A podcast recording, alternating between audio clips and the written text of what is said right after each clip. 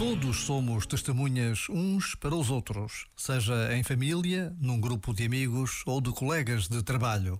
O que dizemos e fazemos tem consequências na vida uns dos outros.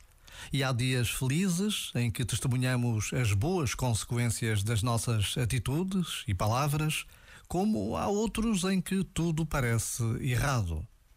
O surpreendente é descobrir que Deus espera sempre o melhor de cada um de nós. Por vezes, basta a pausa de um minuto para querermos esse melhor. Já agora, vale a pena pensar nisto. Este momento está disponível em podcast no site e na app.